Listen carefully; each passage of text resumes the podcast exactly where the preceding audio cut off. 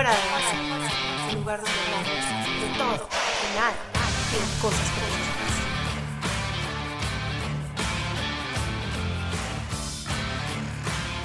Hola, hola querida audiencia de Fuera de Base, bienvenidos a otro episodio.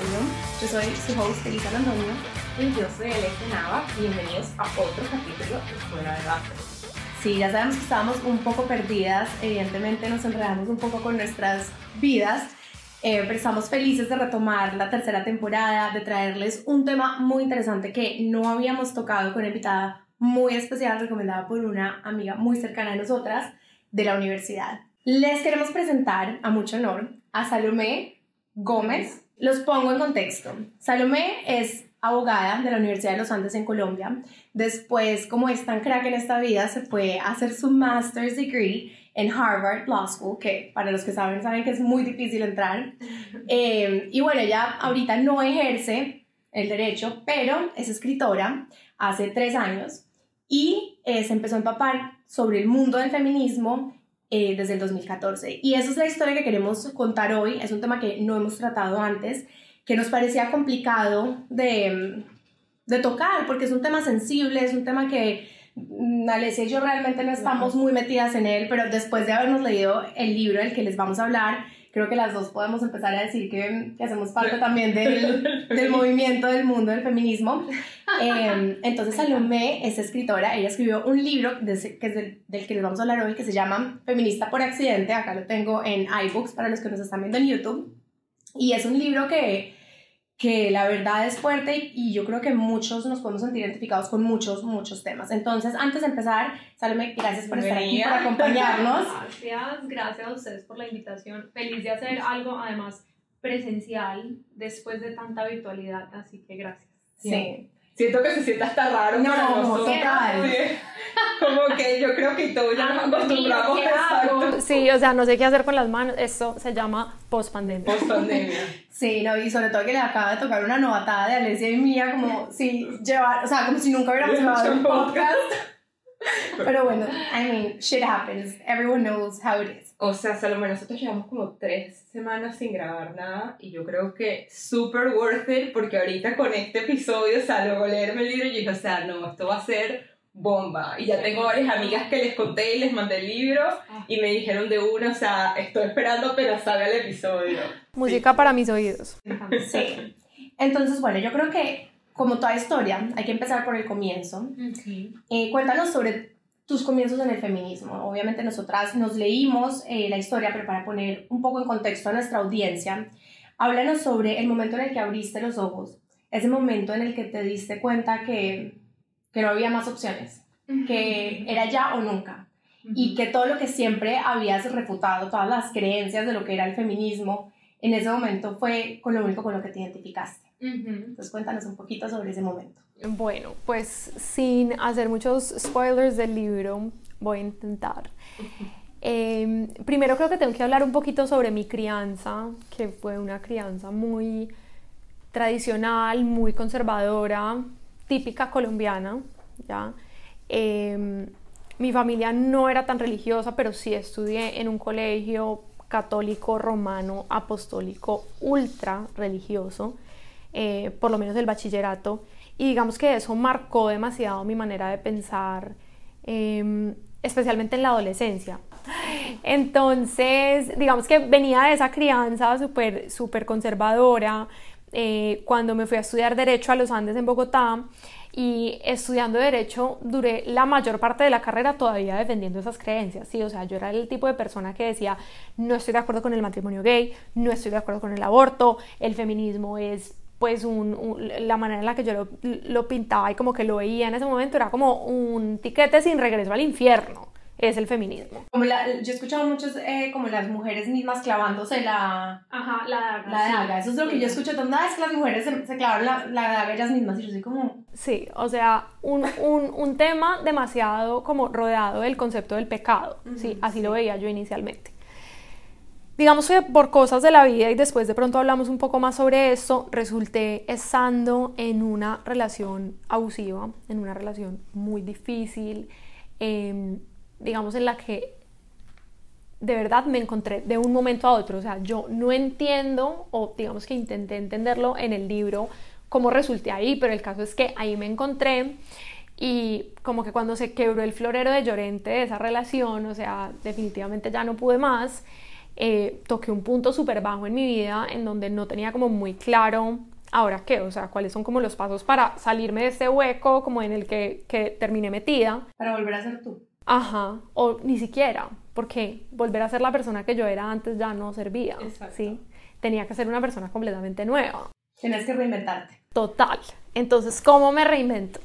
Y ahí, eso, eso es como una cosa que da risa, pero en verdad es real. Llegó la gran Beyoncé a salvarme la vida porque estando en un momento súper como bajo, viéndome los, los MTV Video Music Awards, pues estaba Beyoncé haciendo su gran presentación, obviamente icónica, espectacular como siempre.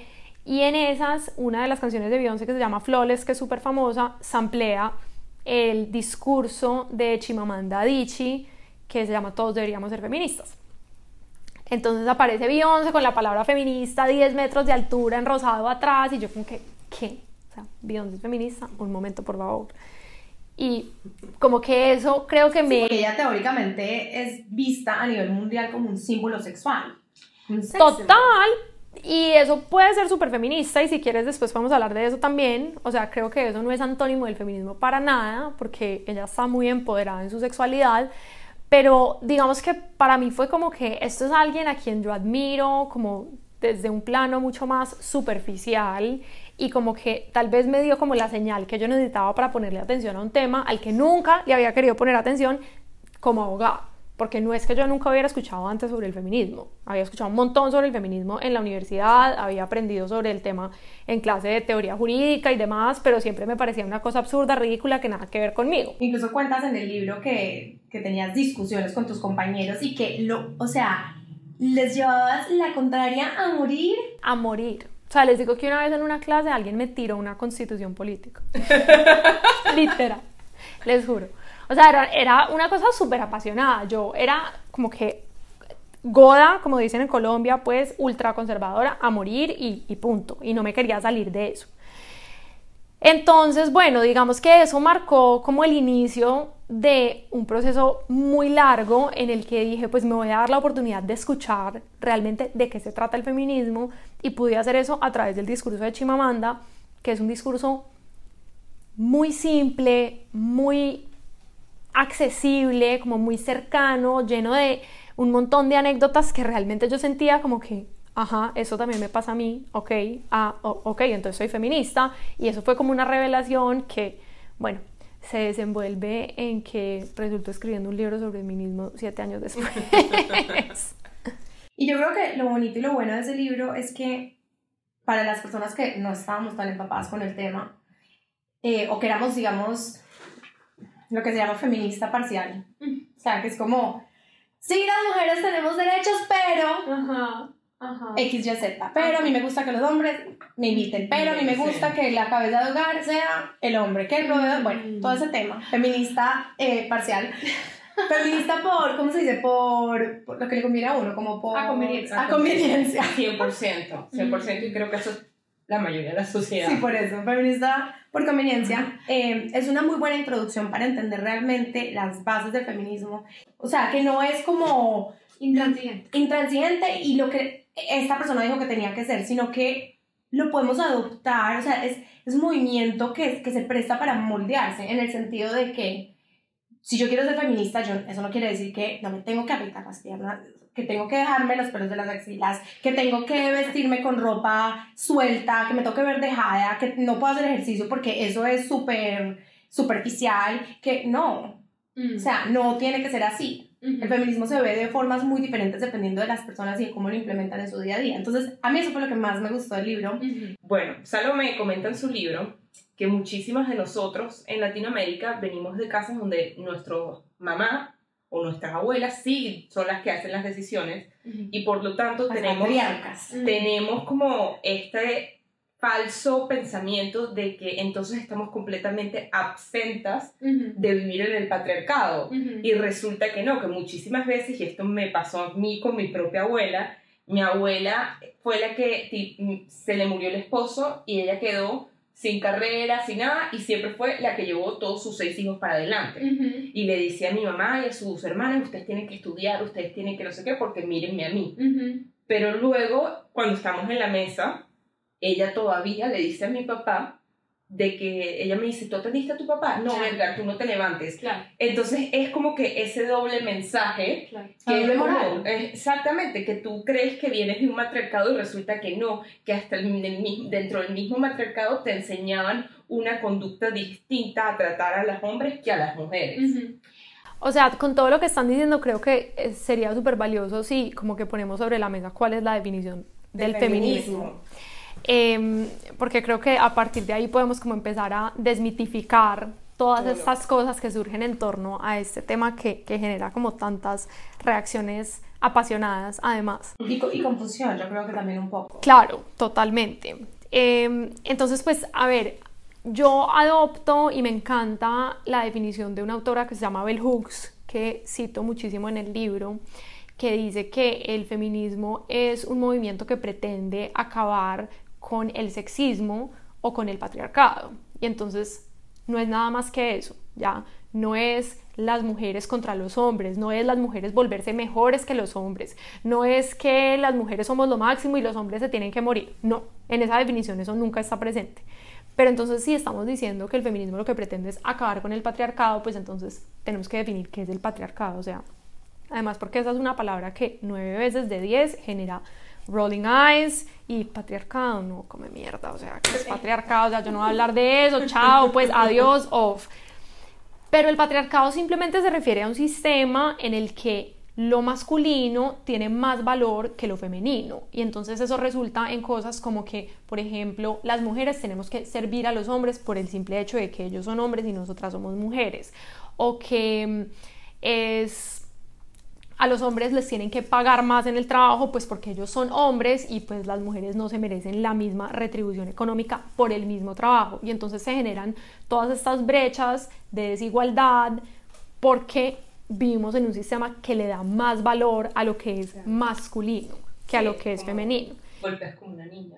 Golpeas como una niña o, e, exacto, y me encanta ese ejemplo porque precisamente también es súper importante ver que el patriarcado no solamente afecta a las mujeres, también afecta a los hombres que, por ejemplo, no pueden expresar emociones que son consideradas tradicionalmente femeninas porque lo femenino no es bueno. Lo femenino no nos gusta, ¿sí? Eso no es poderoso. De ahí no se deriva el poder. El poder se deriva de lo que es masculino. Entonces, el feminismo, ¿qué es lo que está buscando? Cuestionar eso. Decir, pero ¿por qué? O sea, ¿por qué lo suave tiene que ser solamente para las mujeres y no puede ser poderoso. ¿Por qué a las mujeres no les pueden pagar lo mismo que a los hombres? ¿Por qué las mujeres son siempre las que tienen que lavar los platos y por qué los hombres no pueden lavar los platos? Cosas tan sencillas como esas, como por qué las mujeres no pueden ser presidentas. La mayoría, si no todas las mujeres se pueden relacionar, o sea, saben que eso es así, saben que esas cosas pasan. Entonces, como que creo que sí es importante poner sobre la mesa que esa es la definición y que tú decías ahorita, Eli, que digamos, el movimiento es maleable o que no es como un, un, movimiento intransigente donde como que solamente están estas cosas escritas sobre piedra y ya, pero yo creo que sí hay algo escrito sobre piedra y es esa definición, ¿ya? Todas las personas tenemos que estar en contra de un sistema patriarcal. Y frente al ejemplo que tú ponías, que también me parece súper bacano para ilustrar cómo esto como se ve en la práctica, es como que el feminismo no dice que tú te tengas que dejar las piernas peludas dice que te las puedes dejar peludas si te, te da la gana. y que no te tienes que depilar las piernas porque eso va a determinar tu valor como persona, porque es que los hombres tampoco se depilan las piernas y porque a ellos nadie les está diciendo gas, qué horror, qué asco. Entonces es como que un poco romper todos esos sistemas del deber ser que nos impiden encarnar la versión más auténtica de nosotras mismas o de nosotros mismos como seres humanos. Sí. yo quería que, porque esto lo mencionas en el libro y estoy segura que mientras que la gente escucha este episodio va a empezar y va, lo primero que va a decir es, pero si los hombres y las mujeres somos físicamente Ah, distintos. Y tú quiero que pongas eso plantadito de primero para seguir. Me parece excelente, exacto. Y yo lo menciono en el libro incluso porque eso era algo que yo también decía. Pero es que los hombres y las mujeres no somos iguales, ¿ya? Porque hay algunas características biológicas o, por ejemplo, los hombres son físicamente, mm, tradicionalmente más fuertes que las mujeres, entonces eso implica que los hombres son los que deberían cargar las cosas pesadas y las mujeres no, pues como que tiene esos efectos sociales o sobre los roles sociales.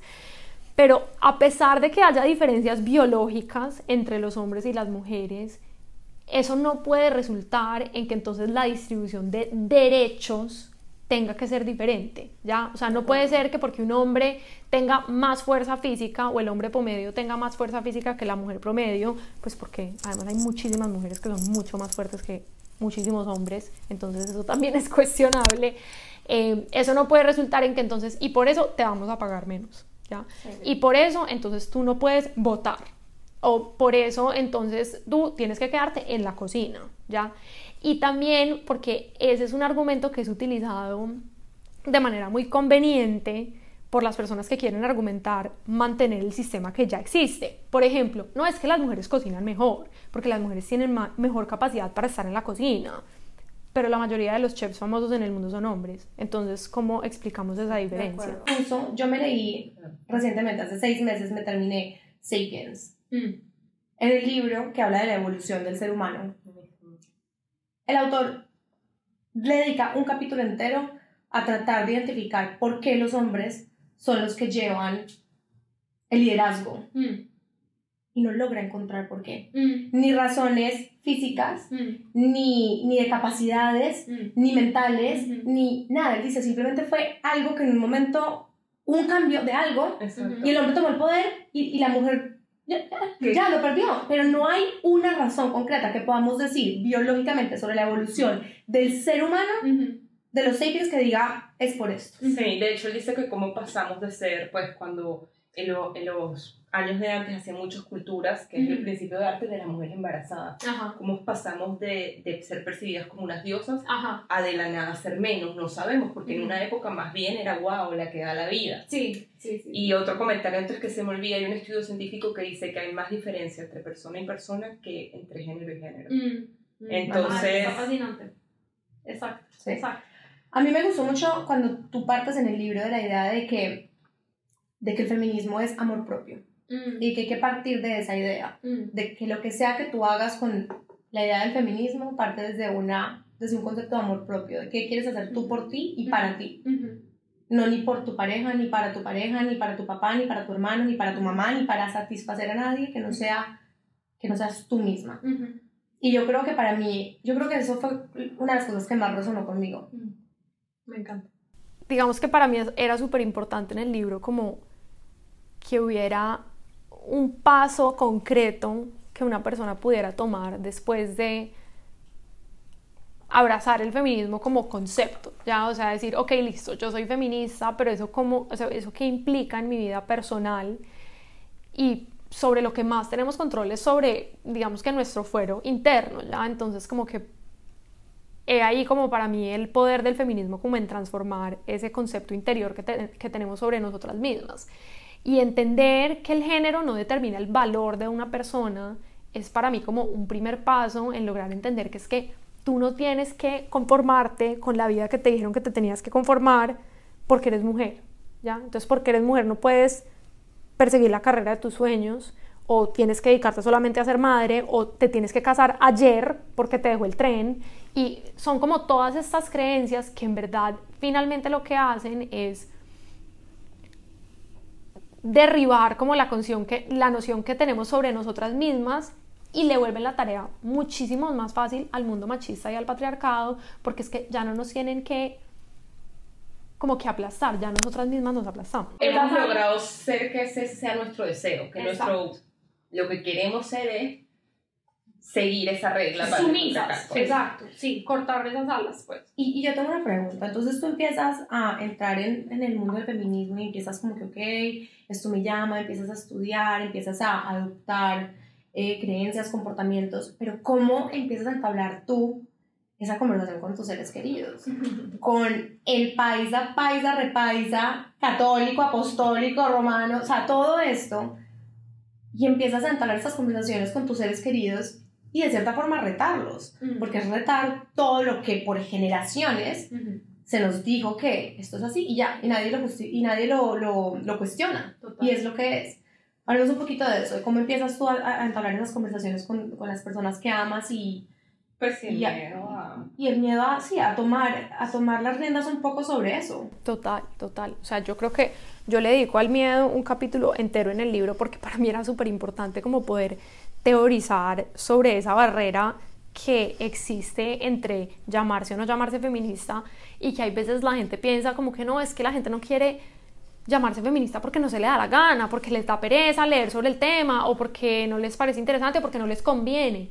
Pero yo por experiencia propia sé que hay algo más denso y en verdad es ese miedo como a soltar lo conocido y además miedo como al rechazo en nuestros círculos sociales, porque cuando nos movemos en círculos tradicionales en los que llegar y decir, no, es que yo ahora soy feminista, puede resultar en que la gente diga, no, pues esta vieja se enloqueció, que pereza esta vieja, pues yo no voy a volver a salir con esta vieja, no la volvamos a invitar a nada. Esa vieja solamente juzga y critica. Siento que, que más allá de eso, ni siquiera es decir que yo soy feminista, es a veces a decisiones que no van con el patriarcado que nos da pena decir. Ajá, ajá, Por ejemplo, tipo, yo tenía un novio que a mí en verdad su carrera no me gustaba y yo en mi mente pensaba como que, ay, mejor así, a mí que me encanta trabajar, así él se queda con los niños. Ajá. Y luego yo dije, yo le digo esto a mi papá y mi, mi- o a mis papás y no me lo van a aceptar, me van a Ajá. decir que cómo, le, cómo me pienso desde ya que sería perfecto para, para quedarse en la casa, eso no es el rol tradicional de un Ajá, hombre. ajá, total. O sea, nunca se los dije, pero lo pensé Sí. y me daba pena decirlo como que, que, so- que lo pensé si quiese. Total, total.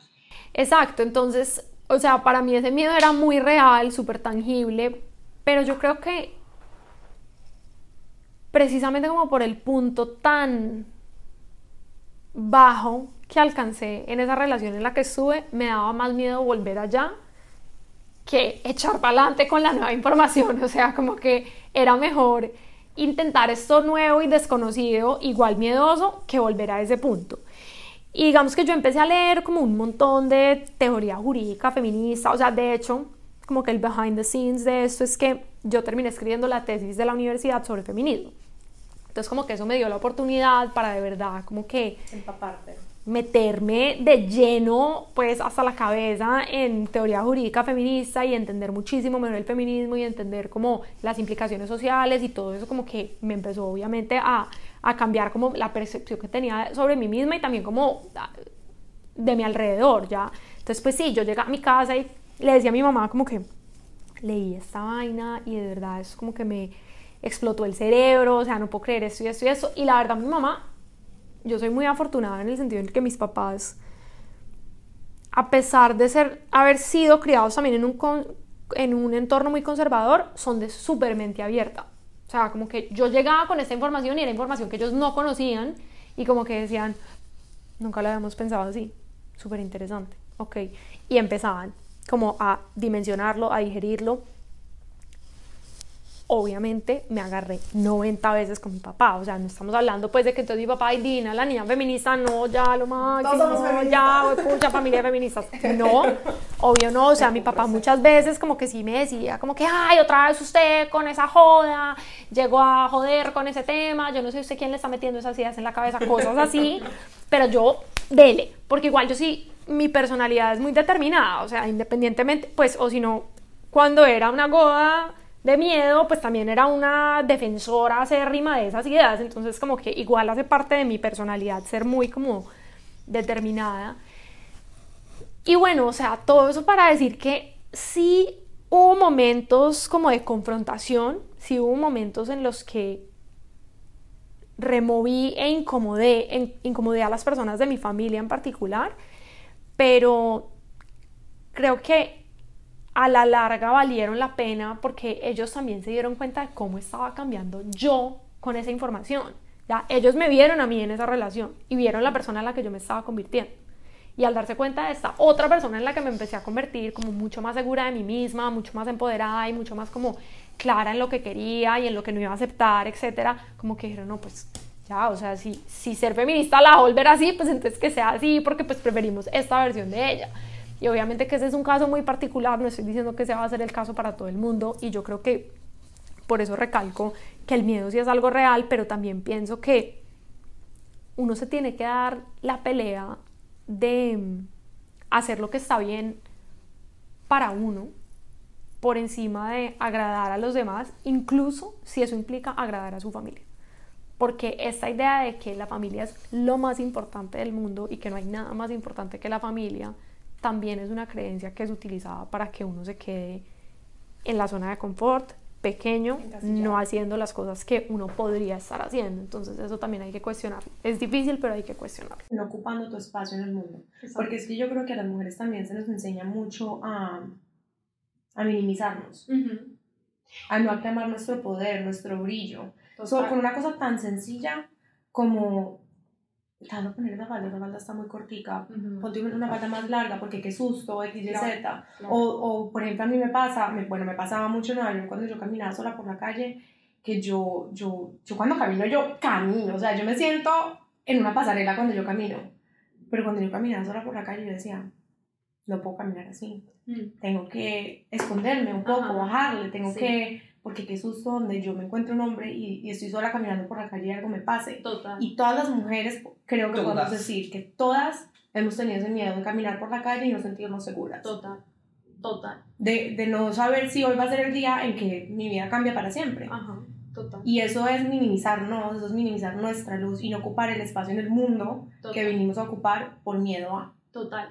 Y creo que una palabra que también se me viene demasiado a la cabeza es como que el sacrificio. O sea, somos nosotras las que tenemos que sacrificar lo que queremos por comprar paz, por mantener la tranquilidad en la familia, por no incomodar a la persona con la que estamos, ¿cierto? Porque es más importante la comodidad de mi pareja intolerante o mi pareja celosa o lo que sea que sea esa persona para estar dentro de su comodidad que yo ocupar mi espacio en el mundo o yo vivir mi verdad, eso yo lo tengo que sacrificar porque y aquí vamos a un tema del que queríamos hablar, eso es amor.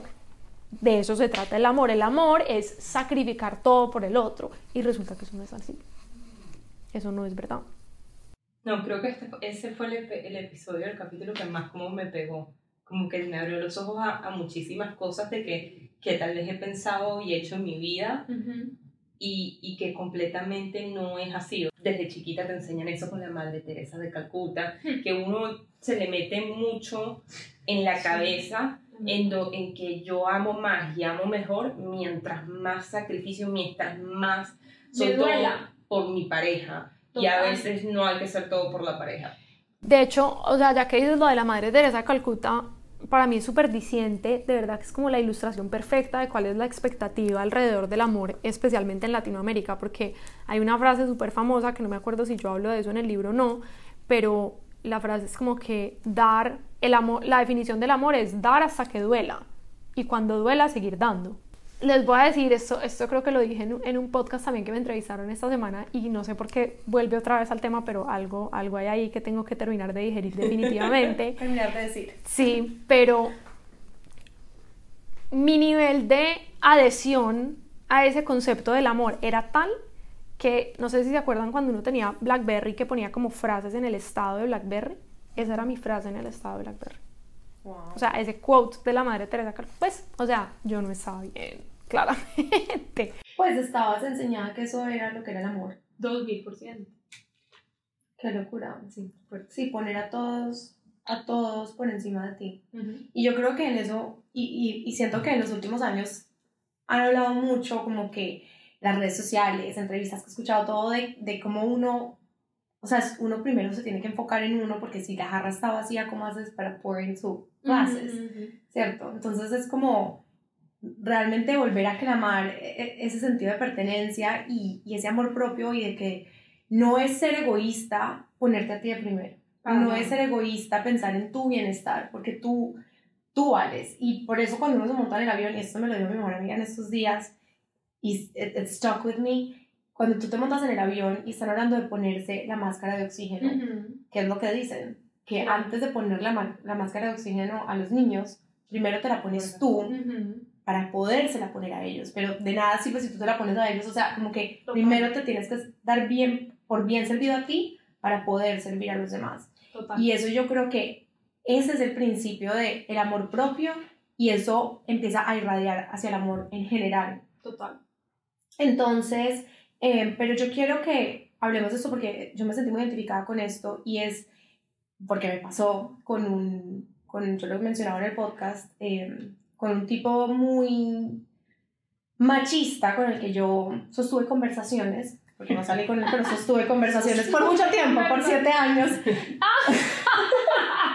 ¿Qué tal el eufemismo? Me encanta. Es que era el arrocito en bajo. Me encanta. Eh, porque las mujeres también podemos tener arrocitos en bajo, para que sepan. Em, que yo lo conocía cuando yo tenía 14, Ujú. estaba muy chiquita. Ujú.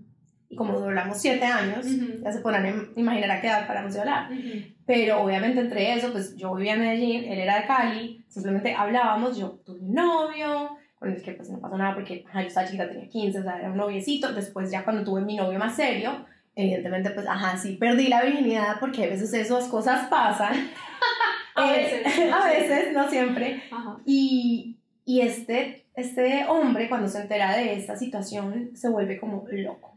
Y me deja de hablar un año entero. Yo como que, bueno, y pues a mí no me importaba porque estaba tan feliz con mi novio que fue como que... Ni me di cuenta. Fue después cuando volvimos a hablar que me di cuenta que llevábamos como un año sin hablar. Y yo como que, wow. Y cuando caigo en cuenta, era por ese tema. O sea, cuando él me preguntó como que... Además, ¿quién se cree con el derecho de preguntarle a alguien como que tú perdiste tu virginidad? O sea, como que ya cada vez que lo pienso... Te yo da más puedo creer Lo que pasa es que también estás chiquita. Pues no, no, en ese momento no estaba tan chiquita. O sea, tenía, en ese momento tenía 19. Conchale, pero igual uno no piensa igual. Que No, uno no piensa uno, igual. Cada vez cae más en cuenta de las vainas que, que uno dice, conchale. No, de acuerdo, pero no tenía 16, Sí, ¿me entiendes? O sea, a los entiendo. 19 uno ya tiene una personalidad formada, una estructura de pensamiento. Ujú. Y yo, sí, yo le dije como que, ay, sí, pues ajá, o sea, llevo como un año con él, o sea, ¿qué crees? Pues, o sea, como que, que quería que le dijera que ya un año con mi novio y yo ya tenía 19 y que no había hecho nada. Puede que, puede que ese sea el caso de algunas, pero ese no era mi caso, o sea, y yo como que, entonces dije, me dejó hablar por un año, después retomamos conversaciones y él era muy atento y eso me acuerda mucho a la, a la relación tuya con tu, con tu exnovio, eh, porque él entonces yo estaba en París y me mandaba chocolates cuando yo estaba en París. Yo llegaba a Medellín y él se me aparecía desde Cali, iba, iba en carros y me aparecía en mi casa. Eh, te llevo, te recojo, no sé qué, te invito. Cumplo años en Savannah, Georgia y me mandaba flores. O sea, una persona, entonces yo decía, se muere por mí. O sea, yo nunca pensé que era un comportamiento patológico complicado. Ajá, yo solamente decía, se muere por mí, obviamente, o sea, se muere por mí. Y mm, mi mamá como que empezó a tomar nota de eso y era como que, ay, no, pero él es súper atento, es súper chévere, no sé qué. Y en esas me coge una vez soltera, o sea, que yo ya no estaba saliendo con nadie. Y mi mamá me dice, pero porque ya llevas un montón de tiempo soltera, como que porque no le das una oportunidad, él es súper chévere, mira lo detallista, no sé qué. Y yo no sé, a mí nunca, no, él nunca me ha gustado y como que yo siempre decía que no. A mí me gustaba hablar con él, pero él no me gustaba Ujú. pero como que la vocecita de mi mamá, y no le estoy echando la culpa a mi mamá, pero Ujú. sí como que me empecé a sentir un poquito como, bueno, o sea, sí debería dar la oportunidad.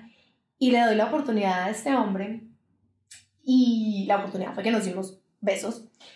Y el hombre, y yo estaba en Sabana y él estaba en Cali, se empezaba a desaparecer dos semanas. Y después, desaparecía, después de siete años de no dejarme tranquila Ajá.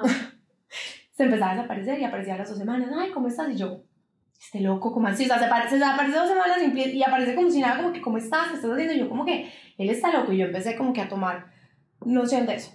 Un día, eh, estamos hablando por FaceTime y entonces como que volvemos al tema de la conversación de la virginidad. Ajá. Y entonces me sacan cara como que es que con cuántos has estado. Obviamente yo ya no tenía 19, en ese momento tenía como 23 o 22. Obviamente ya no era uno, ya eran más de uno. Hello, o sea, sexualidad activa. Eh, no, hiperactiva, hiperactiva, pero bueno, ¿y qué importa? El punto es que. yo aquí divulgando.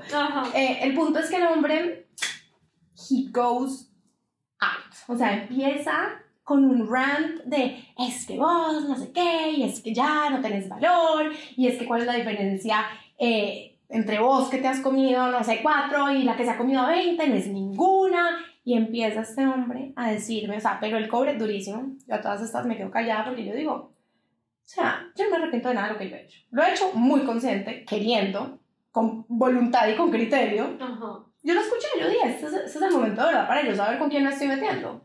Miedoso. Miedoso. Y esto era por FaceTime. Y yo me quedé callada.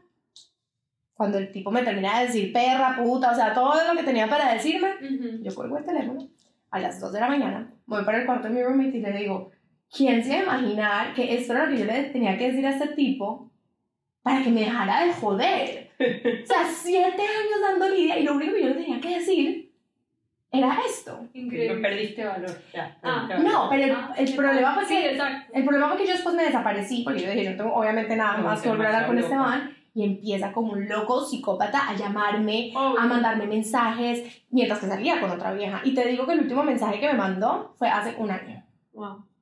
Perro, en serio. Sí. No, Alesia, le escribía a mi mamá. Es que ella me ha contado este cuento, pero No, es que- yo es sabía es que había habido un update. No, sí, me escribió durante la pandemia, o sea, cuando yo estaba en Colombia me escribió, es que, "Ay, ¿cómo estás? No sé qué, por, por Facebook. Aparte yo lo tengo bloqueado de todo, ¿no? Pero con eso es que me acuerdo mucho de, de tu historia y del valor que nosotros, la sociedad, los hombres, las mujeres en general, le damos a la virginidad. Y no es por decir que no es importante, porque yo creo que uno sí tiene que escoger a quien, o sea, con quien uno decide hacer esas cosas, que uno le parezca, que uno esté de acuerdo con su consentimiento, pero al final del día nosotras no valemos por ser vírgenes o no ser vírgenes. Sí. Pues me parece que es el ejemplo perfecto para ilustrar lo que decíamos al principio. O sea, ¿en qué mundo una conversación sobre la cantidad de mujeres con las que un tipo se ha acostado resulta en que el tipo es menos valioso?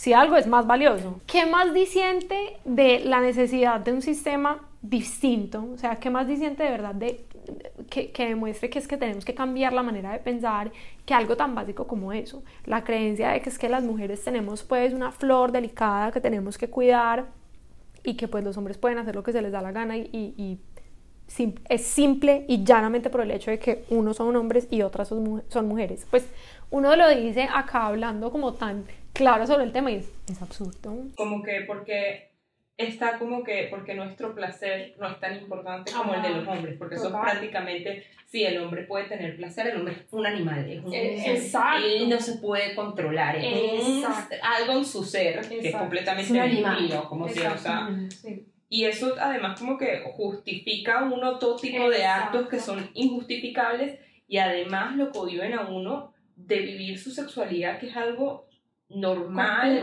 humano y biológico. Total. Pero yo creo que va más allá de eso y creo que nosotras también jugamos un papel muy grande y somos culpables de 100%. reprimir la sexualidad de otras mujeres.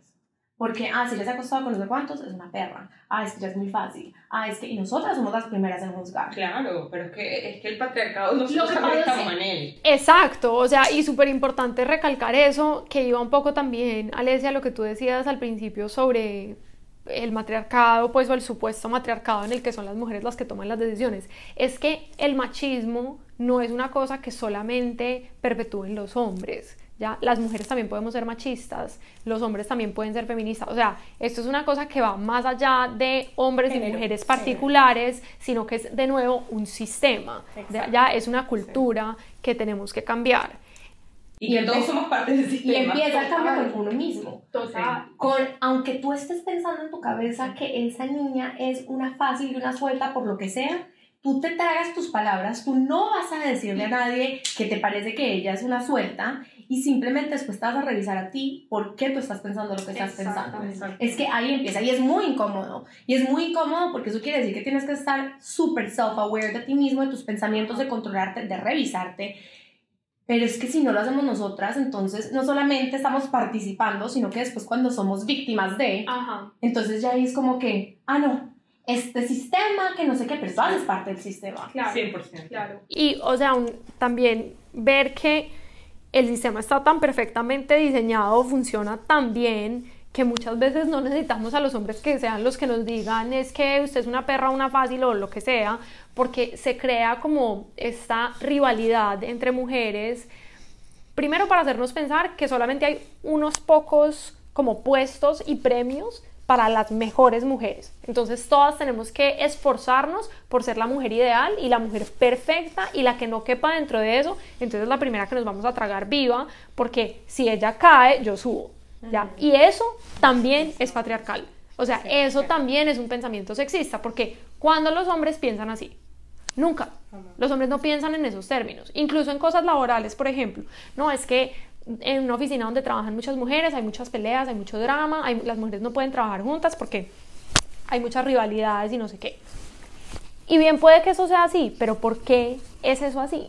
Porque literalmente son contadas las mujeres que llegan a la cima. En cambio, los hombres todos están en la cima. Entonces, no hay esa mentalidad de escasez inculcada en los ámbitos masculinos como la hay en los ámbitos femeninos. Y me encanta, Eli, lo que estás diciendo, de que cuando pensamos de esa manera, porque definitivamente es que no es que vayamos a dejar de pensar así porque nos hayamos dado cuenta que eso está mal. Esos pensamientos van a seguir surgiendo. Pero cuando surgen, uno en verdad tiene que tener como esa madurez mental de parar y mirar y cuestionar por qué estoy pensando así, de dónde viene ese pensamiento. Y así es que uno empieza como a disiparlo y a soltarlo. Escoger no participar. Justamente yo eh, que tenía un comentario antes que se me olvide, que tiene que ver que tú hablaste de lo del debate presidencial, ¿verdad? Con Kamala. Yo me voy más atrás al debate del 2020, del 2017, Trump y, y Bill Clinton. Y una de las cosas que Trump siempre le tiraba a ella era de que Bill, a Hillary, que Bill le había montado cachos y ah. ella lo había perdonado. Ah. Entonces ella era una débil porque le habían montado cachos y todo el mundo la veía como una mujer débil, como una mujer no sé qué. Y luego sale la noticia de que él le fue infiel a la esposa, dijo que las mujeres las podemos agarrar por la vagina. Por la vagina, la, vagina, una, una, cosa horrible, pero la manera en que se expresó. Sí. Y sin embargo, para él eso fue como un, ah, un heroísmo, ah, como el más macho. En cambio, a Hillary, que además no fue ella la que hizo el acto, era una debilidad. Y para mí eso fue extremadamente loco. Todos, absolutamente todas las cosas que le decían a Hillary tenían que ver con su sexo. Porque le decían que era una mujer débil porque le fueron infiel eh, que parecía un, un, puerco, que era, todo eran atributos que tenían que ver con el sexo. Que yo llegué a la conclusión y todo que ella no ganó en Estados Unidos por simple de ser mujer. Sí, sí, creo que definitivamente. Eso o sea, fue así. Yo, yo, yo, estaría de acuerdo como con esa, con esa observación porque y, y, también pasa en Colombia, o sea, realmente pasa en todos los ámbitos políticos, las mujeres estamos recibiendo críticas directamente por el hecho de ser mujeres que pues los hombres nunca recibirían y es un ejemplo más de los miles de millones de ejemplos que hay de lo absurdo que es el sistema que, que tiene que cambiar. Mira, la cantidad de insultos. Yo un día iba en el carro con mi esposo y un señor, yo creo que drogado o realmente mal de la cabeza porque ni siquiera era como una persona pues que estuviera como en sus cabales empezó a gritarme por la ventana y a pegarle a la ventana que me iba a violar. Y a describir cómo me iba a violar. No me Y estábamos en un semáforo, entonces no podíamos como movernos. Y entonces era mi esposo como que en shock, o sea, de verdad mi esposo ni siquiera sabía qué hacer porque estaba lo agarró completamente traumatizado escuchando a este tipo cómo describía las cosas más gráficas, absurdas, miedosas y obviamente yo llorando, o sea, yo literalmente me, me emperré a llorar porque no, como que claro yo decía, pero ¿qué es esta mierda? Y pues yo estaba segura dentro del carro, eso no es que fuera a pasar. Pero luego como que yo hablaba con mi esposo y le decía como que, marica, eso es una cosa que un hombre nunca va a entender. Ese miedo que tú decías, Eli, ahorita de salir caminando a la calle, de que te tengas que aguantar una cosa tan absurda como esta y sentirte tan impotente como ante tener que ser la, la que recibe esa violencia tan vulnerable y como tan agredida y que luego, por ejemplo, yo, yo casi nunca hablo de ese incidente porque me da pena, ¿sí? Me da pena como hablar en voz, o bueno, esto, esto sí que yo no me acuerdo si yo terminé metiendo esto en el libro o no, pero también es súper diciente. Una vez yo iba, estaba en Bogotá y me bajé del Transmilenio y un tipo se empezó a masturbar enfrente mío, o sea, se bajó los pantalones y se empezó a masturbar y a perseguirme. Yo salí corriendo, obviamente, como una loca. Yo vivía súper cerca de la estación, menos mal llegué a mi casa. Me entré, me acuerdo que entré al apartamento, me tiré al piso a llorar. Y llamé a mi hermana mayor y le dije, como, marica, acaba de pasar esto, no sé qué, estoy súper mal, no sé qué, llorando, bla, bla, bla. Y ella, no, pues tranquila, o sea, llama a la mamá, mi mamá no me contestaba, entonces llamé a mi papá. Y le dije, papi, un tipo se masturbó, no sé qué, ta, ta, ta. Y mi papá como que me dijo, no, pues ya, mi amor, tranquila, o sea, ya estás en la casa. Todo esto después llega mi hermana a la casa porque nosotras vivíamos juntas y le dije, no, pues la mamá no me contestó, pero llamé al papá. Le hice al papá la palabra masturbar. ah, o sea, la angustia de mi hermana era que yo había discutido el concepto de masturbar con mi papá. No que un tipo se hubiera masturbado prácticamente encima mío en el Transmilenio. No, esa historia está horrible. O sea- falta de respeto. Pero quiero que hablemos un poquito de dos cosas que te pasaron aquí en el colegio. Que me, me- a mí me impactaron un poco, la verdad. O sea, un poco no me impactaron mucho. Eh, la primera es el carnet de la virginidad. No sé si se llama. De la de castidad, perdón. Yo lo llamo el carnet de la virginidad porque es el equivalente. el carnet de la castidad, para que nos cuentes un poquito de eso. Y la segunda es un encuentro, o no sé si fueron varios encuentros que tuviste con, con el padre de tu colegio en el confesionario, que Ujú. eso me, me pareció que me pareció muy morboso. Me pareció que era morbo de él, Sí, claro, su claro. curiosidad reprimida. Claro. Eh, quiero que hablemos un poquito de eso. Bueno, pues a ver, el carnet de castidad que en verdad es objeto de burlas y risas porque de lo absurdo que es, pero a la vez quiero decir que todavía existe, muchas personas lo tienen, el mismo como programa de educación sexual que yo recibí en esa época sigue existiendo hoy en día. En el colegio, o sea, esto es una cosa que le dieron en el colegio. Oficial, oficial, exacto. Eh, entonces, el carnet de castidad era como una especie de proyecto Art Attack de muchísima vergüenza y angustia alrededor del sexo, porque literalmente me acuerdo que en el colegio nos pusieron a como imprimir unas cartulinas donde decíamos como que nos comprometíamos a llegar vírgenes al matrimonio y poníamos la fecha y la firma y luego la idea era como que mantener esa tarjeta dentro de la billetera. Eh, y nosotros nos reíamos después con mis amigas como pensando, pues supongo que era como que, ¿qué? O sea, para sacarlo como en la mitad de un encuentro sexual y decir como que no, o sea, no podemos ir más allá porque pues... Sea, como certificado sí. en, en el matrimonio. Sí, o sea, o sea, Yo llegué virgen. todo mal, pero... Miércoles, esto está más loco que mi colegio. Sí, o sea, no, en verdad muy real. De hecho, cuando yo estaba escribiendo el libro, yo puse como un llamado en redes sociales como a las peladas de mi colegio como para ver si alguna se acordaba, porque hay veces estas cosas son tan absurdas que yo pienso que me las estoy inventando. Entonces yo dije, pues será que esto sí pasó. Entonces yo puse eso en redes sociales y un montón de gente me escribió, además gente que todavía lo tenía como memento, o sea, vainas del colegio que tenían y me- que me mandaron fotos y, y era real, o sea, era como yo me acordaba. Em, y, y la idea era así, cargar ese carnet de castidad hasta llegar al matrimonio. Y bueno, yo lo tuve muchísimo tiempo en la billetera, pero pues ya después, obviamente, perdí la Gracias virginidad y, y, y me sentía como un culo cuando veía el carnet. Sí, me sentía terrible, me sentía súper mal. Me sentía súper mal después. O sea, yo no, no fue que hubiera perdido la virginidad porque cambié de parecer, sino que además sentía que era, o sea, que me tenía que ir a confesar urgentemente. Exa- Exacto, sí, que había como perdido mi valor, como hablábamos uno ahora. se sentía con mucho shame, con todo, Uf, con todo. Uf, súper duro. Eh, y bueno, lo del confesionario, pues conectaba a eso, definitivamente yo, o sea, además, antes de perder la virginidad, eh, o sea, yo tuve muchos momentos como toda o, o muchas preadolescentes de un beso que se salía de control o alguna cosa que pues no era sexo en el sentido tradicional de la palabra. Entonces, sí, literal. Pero pues que uno lo consideraba como una cosa súper pecaminosa. Entonces yo me iba corriendo al confesionario, o sea, como una loca, literalmente a decirle al padre como que intentando narrar lo que había pasado ya, pero es que cualquier persona que se haya confesado además sobre el pecado de la lujuria sabrá lo incómodo que es ese momento en la confesión porque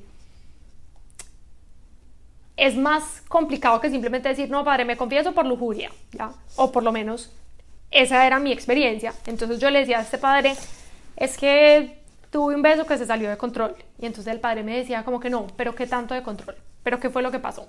¿Pero dónde la tocó? ¿Pero cómo? ¿Y dónde estaban?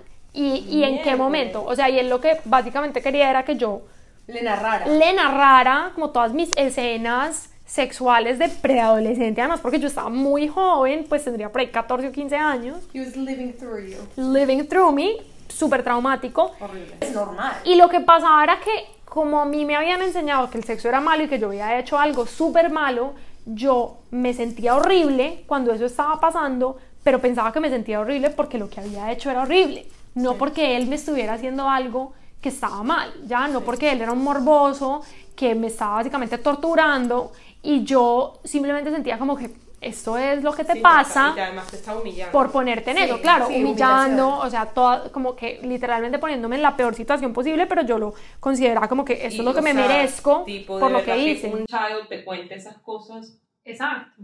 No, todo no, mal. No, no quiero decir. Es como que porque mucho porque pero es que mira, piénsalo así, si cuando una cuando un menor de edad lo llaman a la policía y lo van a interrogar, tiene que haber un mayor de edad. ¿Cómo una cosa de estas, va- o sea, un, un, un, un menor de edad va a ir a confesarse de lo que sea que se vaya a confesar con un extraño que sí puede ser padre, puede ser lo que sea, pero nunca sabe las intenciones de una persona? Y, y, y tener que contar todo eso porque es la figura de poder. Exacto. Sí. No, pues es que es Dios, Dios, o si no, Dios no me va a perdonar, o si no, me voy para el infierno. Yo lo que aquí estoy invitando Estás es que cuestionando, seamos, no, que seamos el cambio que queremos ver. Mm. El- el- ¿Quieres una iglesia en donde sea equitativa el sexo, en donde sea lo que importa sea la espiritual- espiritualidad? O sea, uno tiene que ser el cambio que quiere ver. O sea, y eso quiere decir, eh, si yo en verdad quiero creer en algo que me dé espiritualidad, entonces que no sea algo que va tipo contra quien yo soy como mujer, etcétera, por lo tanto lo voy a transformar, o sea, tienes que ser tú la transformación y no hay nada de malo en transformar y en avanzar. Y en cuestionar, es que la en gente cree que cuestionar es, está malo, pero ah, no, porque ese es el comienzo del Exacto. cambio. Entonces, Salo, para wrap up este episodio, Mm. eh, que nos des tres em, consejos de cómo podemos empezar a abogar por el feminismo dentro de nuestras vidas. Creo que voy a recoger un poco como varias de las cosas que hemos dicho y como jumping off justo de lo que acabamos de decir, creo que la primera es como tener la valentía de cuestionar. O sea, creo que tenemos que aprender como a cuestionar lo que nos rodea y a no tragarnos todo entero y darnos esa oportunidad de ir más allá de lo que simplemente tenemos al frente nuestro, o sea, preguntar por qué no está mal, no es peligroso. eh, y ahorita con lo que decíamos, también siento que es súper importante decir como que no nos vamos a ir para el infierno. O sea, nadie se va a ir para el infierno por cuestionar por qué la Iglesia Católica tiene comportamientos patriarcales, ¿ya? Eh, y creer que nos vamos a ir para el infierno hace parte de ese diseño. Entonces, Es un círculo vicioso. Sí, exactamente. Entonces creo que el primero sería para mí cuestionar. El segundo es relacionado al amor propio, que en verdad yo le he dado como un, un valor muy grande a esa idea dentro del feminismo, porque como lo hemos dicho también hoy,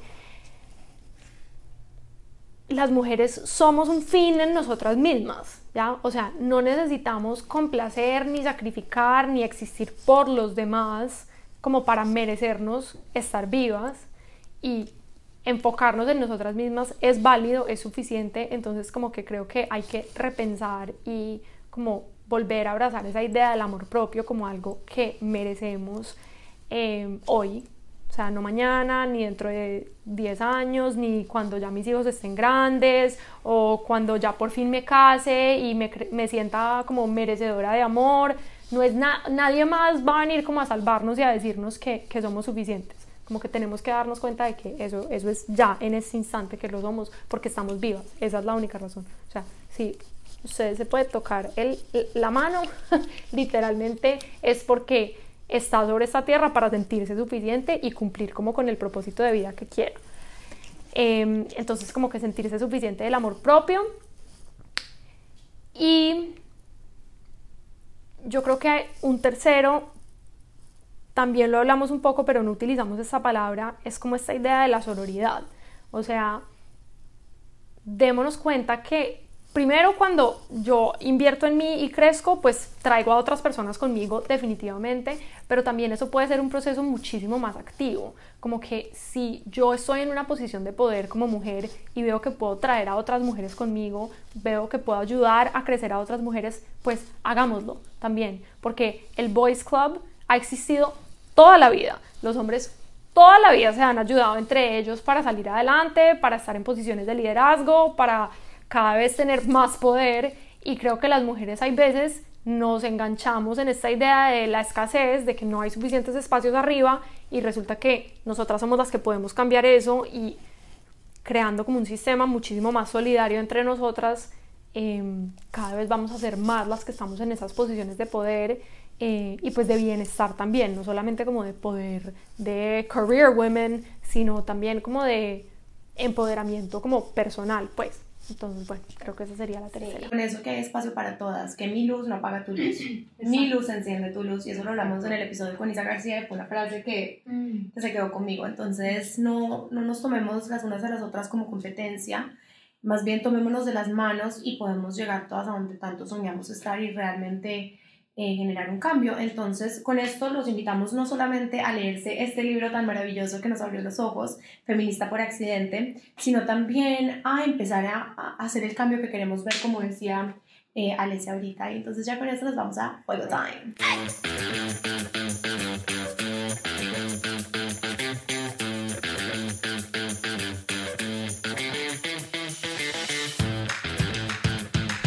Bueno, y ahorita a nuestra parte favorita del episodio, de las reír y pasarlas bien y unas preguntitas así como Por ahí. esporádicas. Entonces, el día de hoy vamos a jugar un juego que nos encanta, que es eh, la regla de 5 segundos. Eh, salud.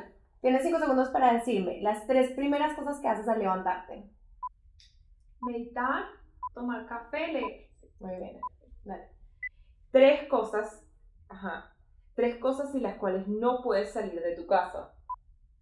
Tomar café, celular, Niña, Está muy murió. lenta. Bueno, esta, esta es un poquito deep. Tres cosas que le dirías a la Salomé del pasado. te quiero, todo va a estar bien, diviértete. Eso. Ah, eso me encantó. Este, tres cosas, no, ajá, tres mitos que la gente piensa del feminismo. Peludas, bravas, gordas. Verídico, verídico. Eh, Lo hice una random, pero la Alesia, Alesia te manda preguntas. que, que nos digas tres tipos de telas. Seda, chifón, organza, qué putas. Esas son las preguntas que que se quedara y que... Esas son las preguntas que le hacía uno a Alesia, que es como. Ok, ok, ok. Ok, ¿cuál? bueno, te había puesto Sí, no, esa porque ya la pusiste. la de, ajá, dime tres países con P. Perú, Panamá, Polonia. bien. Esa, eh, Estuvo chicha bien, de Brian. Porque no fue con la Z o algo con la W, una cosa así. Con la X. Bueno, Salo, tres insultos más comunes que escuchas por ser feminista. No, súper difícil. Tantos. Perra, fea. Fea. Feminazi, no, no nombramos la palabra, no feminazi, nombramos sí. ese síndrome. Bueno, y la última. de 10 segundos porque es que habían tantos de cuál escoger. Y bueno, la última, Salo. Tres presidentes de Colombia. Uribe, Santos, Duque. Sí, los últimos tres más fácil. Bueno, Salo, primero agradecerte por haber participado en este podcast y compartir estas dos horas con nosotras, conversando de temas tan chéveres y conociéndote un poquito más. Gracias, en verdad, feliz. Gracias por la invitación. Siento que nunca miré a la cámara, pero. Sí. No, Ella Salomé, ahora sí Sí. la puedes ver. Y felicitaciones por el libro. Gracias. Estuvo muy chévere, muy bien escrito, entonces ya saben, se los recomendamos. Se los recomendamos igual como siempre, nosotros en el link este, dejamos la información, si quieres dejar el Instagram también ponemos tu Instagram o no sé si, ok. El libro lo consiguen en cualquier librería de Colombia, pero si lo quieren en físico en otro país lo pueden comprar por Busca Libre. Les llega a cualquier parte del mundo. Exacto. Y también está en, en Apple Pod, eh, no, ¿cómo se llama? En Kindle y en Kindle y ebooks también, sí. eh, para la gente pues, que leen estos aparatos. Eh, y bueno, nada, recuerden, si nos estás escuchando en YouTube, suscribirte, darle clic a la campanita, comentar, compartir todas las cosas que sabes que nos podrían ayudar muchísimo. Eh, esto es por ahora. Nos mandamos un beso. Bye. Bye.